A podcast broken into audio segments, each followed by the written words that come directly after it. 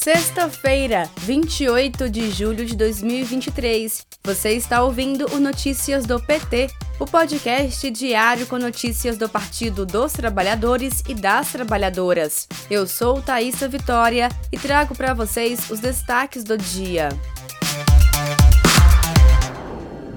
Desemprego cai a 8% no trimestre encerrado em junho, diz IBGE. A desocupação ainda afeta 8,6 milhões de brasileiros e brasileiras, mas o número absoluto de desocupados teve baixa de 8,3% contra o trimestre anterior.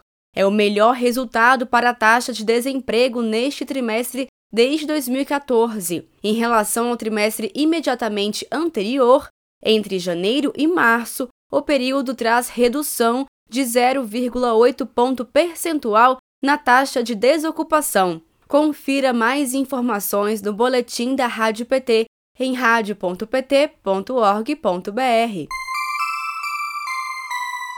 O Ministério do Desenvolvimento e Assistência Social, Família e Combate à Fome retomou o programa Cisternas, interrompido nos últimos anos. Somente na reformulação de dois acordos com a Associação Programa 1 Milhão de Cisternas e com a Fundação Banco do Brasil e o Banco Nacional do Desenvolvimento Econômico e Social, em que o aditivo foi assinado nesta quarta-feira, 26 de julho, o governo federal recuperou 56 milhões de reais que seriam perdidos por problemas de gestão relacionados ao governo anterior. Confira mais informações no boletim da Rádio PT em radio.pt.org.br.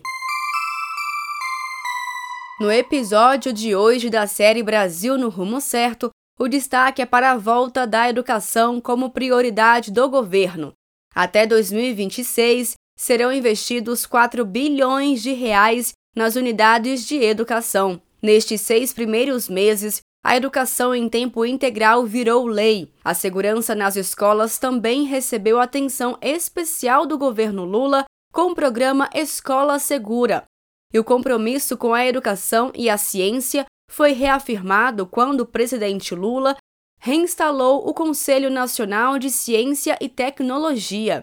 Quem fala mais sobre o assunto é a senadora Tereza Leitão, do PT de Pernambuco. Confira a entrevista completa na Rádio PT no Spotify. Nesta manhã, o presidente Lula se reuniu com o ministro do Trabalho e Emprego, Luiz Marinho, e depois se encontrou com o ministro da Casa Civil, Rui Costa. À tarde, está previsto compromisso com o presidente eleito da República do Paraguai, Santiago Penha.